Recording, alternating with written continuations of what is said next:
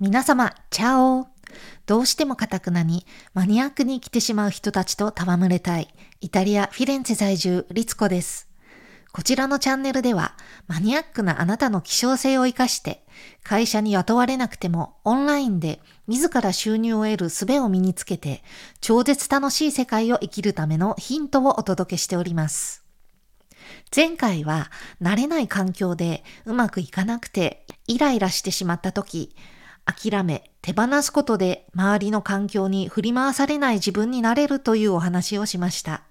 今回は世の中には偶然はなく、すべてが必然的に起こっているというお話です。次に私が引っ越したのは、フィレンツェの中心街にある元貴族のお屋敷の中を改築したアパルタメントの一室でした。そこでは二人の日本人女性のシェアメイトが迎えてくださいました。イタリア在住歴の長い、イタリア語もペラペラのベテランさんたちです。私はこちらの家に移ると、もう語学学校が夏休みになってしまいましたので、イタリアから地続きの東ヨーロッパを訪れてみようと調べ始めました。電車の旅は慣れていたので、陸路でミュンヘン経由でチェコのプラハに入り、ウィーン経由でハンガリーのブタペストへ行って、温泉に入って帰ってこようという計画を立てました。この旅の計画をシェアメイトに話していて、何か旅の間に読める本があれば貸してもらってもいいですか？ってお願いすると、読書家のシェアメイトは快く文庫本を貸してくださいました。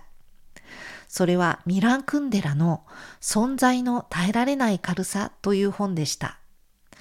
プラハに行くのであれば、ぜひこれを読まないとね、と言ってもらえて、私はとても楽しみにその本を持って旅立ちました。電車の車窓から巡り来る風景を眺めながら、私はその本を読み始めたのですが、あまりにも深い哲学的な恋愛小説で、うなりながら読みました。そしてやっとのことで着いたプラハの美しい街並みは、なんとなく小さなフィレンツェの街の面積を大きくしたような感じで、街の中心に川が流れていて、そこに美しい橋が何本もかかっていました。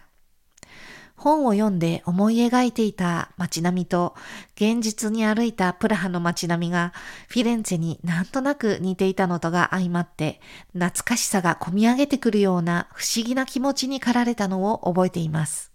そして私が大好きな画家、アルフォンス・ミュシャの美術館も訪れました。彼はフランスの舞台女優サラ・ベルナールの舞台ポスタージスモンダを描いて世界的に有名になった画家で私はベルエポック時代のミュシャの絵を見るといつも引き込まれてうっとりと眺めてしまうのでその美術館の作品の美しさに酔いしれたまま外に出ました。それから電車でブタペストに向かいとても豪華なぬるめの温泉でリラックスしてハンガリーのソウルフード、グヤーシをいただいて、一人旅を満喫して帰りました。突然東ヨーロッパを訪れてみようと決行した旅行なのに、こんなに感慨深く心に刻み込まれたのは、紛れもなく旅を共にしたミラン・クンデラの傑作のおかげでした。私は人生に偶然はなく、すべて必然的に起こっていると思っています。もし洗濯機が使えない1軒目のアパートも、次に送られたバスがなかなか来ない交通の便の悪いアパートも、この語学学校が夏休みに入る前に日本人のシェアメイトが住む心から落ち着けるアパートに引っ越すために必要な段階だったのならば、思い返してみれば万々歳ですよね。だから今目の前に何か不便なことがあってもそれは次の最良の状態にたどり着くために必要な段階なのだと思えば、現在の状況を乗り越える力が湧いてくることと思います。これはいつも振り返ってみてわかることなのですが、それでもいつも最高のタイミングで動けていることを随時確認することで、私を取り巻く必然的に訪れた世界に感謝の気持ちが溢れ出てくるのです。本日のお話はいかがでしたか？